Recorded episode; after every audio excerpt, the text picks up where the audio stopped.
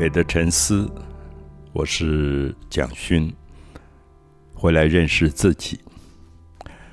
啊，我想十一月四号我们有一场讲座的活动啊，我想大概因为我太久没有演讲了，所以想跟大家预告一下，就是十一月四号的下午，我在张荣发基金会是呃要讲一场饭股。嗯，那我想，我刚刚又在 Podcast 的过去，我们比较细的谈过梵谷，对，所以也许今天我们不一定要重复再讲这个知名度非常高的画家。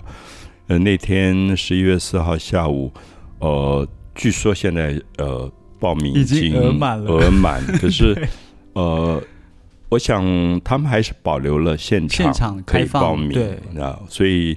如果大家有兴趣，其实可以去试试看，因为通常有时候有些朋友报了名，可能临时没有办法去，或者甚至有重复报名的现象。嗯，所以我想基金会那边也都非常的体体贴，就是说保留一些现场可以报对，名现场报名所以是一点就报名嘛？呃一点钟就可以到现场，然后就可以报名。对，可以在那边有有耐心的话，等一下看看。因为我我自己太久没有演讲，其实也忽然觉得面对范谷这样的角色，呃，我们其实可以有很多不同的角度切入。就我每次看范谷的话，我都会有一个很很被震撼的东西。可是我会想到，范谷其实不只是一个画家，是那通常大家都会讲啊，他的画多么感人，画多么感人。我觉得一个艺术品感人的原因，其实一定是它背后有生命的深度，就是你会看到一个生命，呃，这么受折磨的过程，而那个折磨不是外在环境，是他自己的信仰，是他自己可能生理或心理上的一种。我们应该怎么说呢？是一种病吗？可是这个病，也许我也有，也许很多朋友也有，就是你会发现说，在精神病理学，在梵谷的时代，大家都不了解，就什么叫做幻听，是，就是你耳朵会听到很多干扰你的东西。为什么梵谷会把自己的耳朵割掉，然后最后被关在精神病院里面强迫治疗？那事实上当时也无法治疗，因为当时根本没有什么精神病理学的知识。可是我觉得范谷他的话一张一张的打开了我们非常隐秘的内心世界。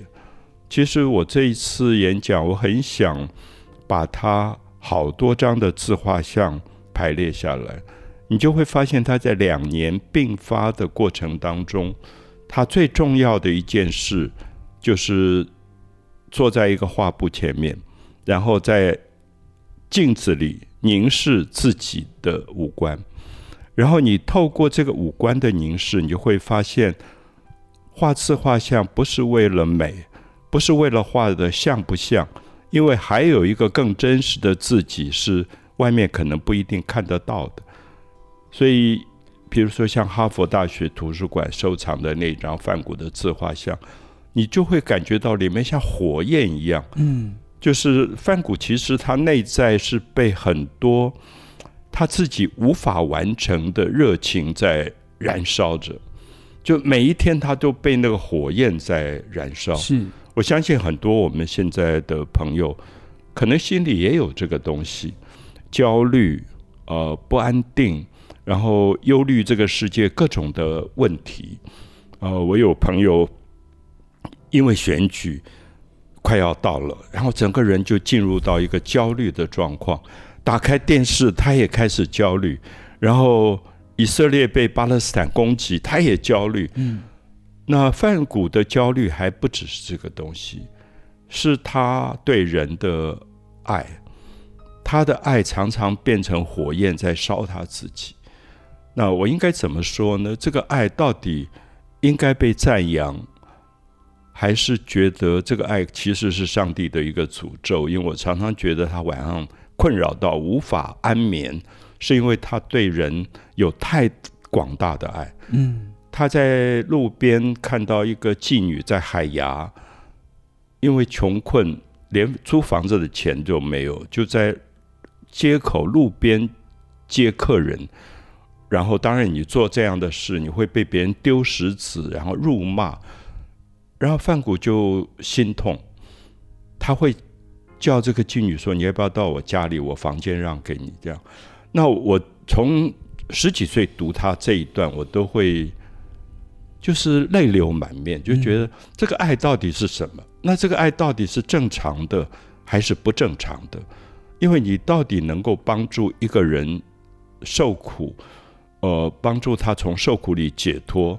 你有多大的能量可以帮助他解脱？然后最后你就看到，眼睁睁看到这个一直有这样伟大信仰的人，几乎像基督一样，最后走到自己燃烧殆尽。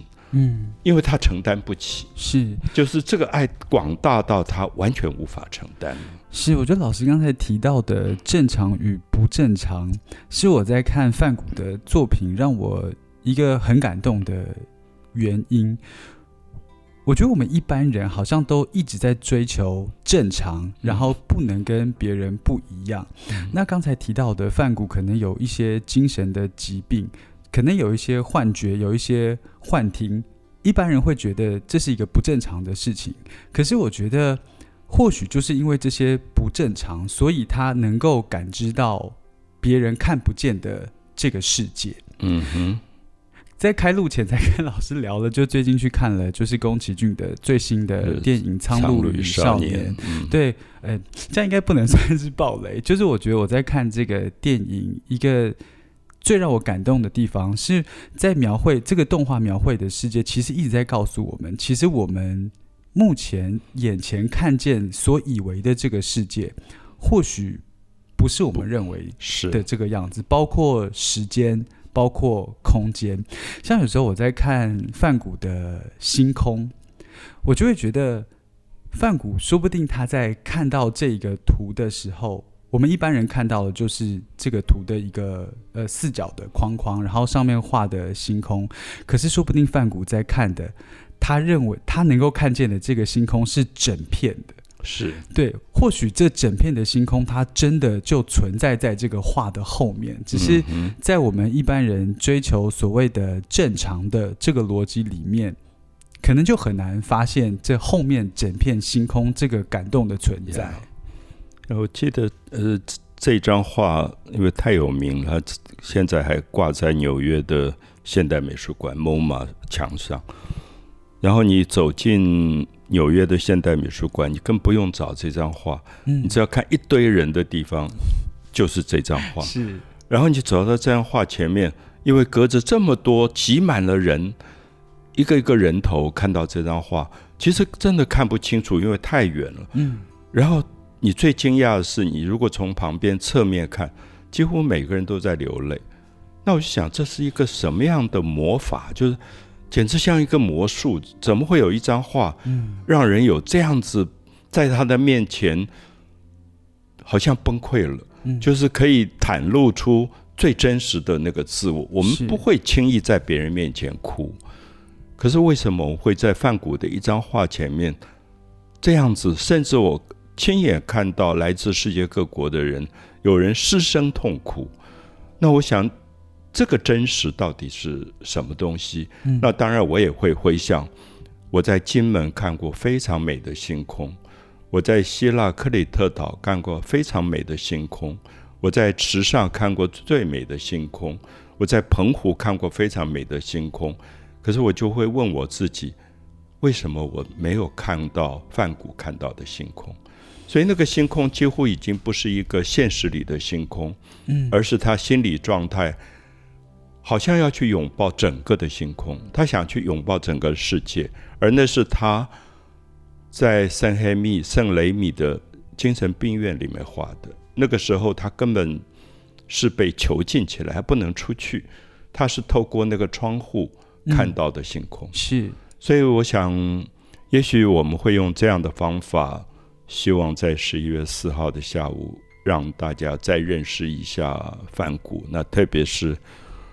我很希望阿尤那天可以唱 Vincent，是那我们真的是为范谷骄傲。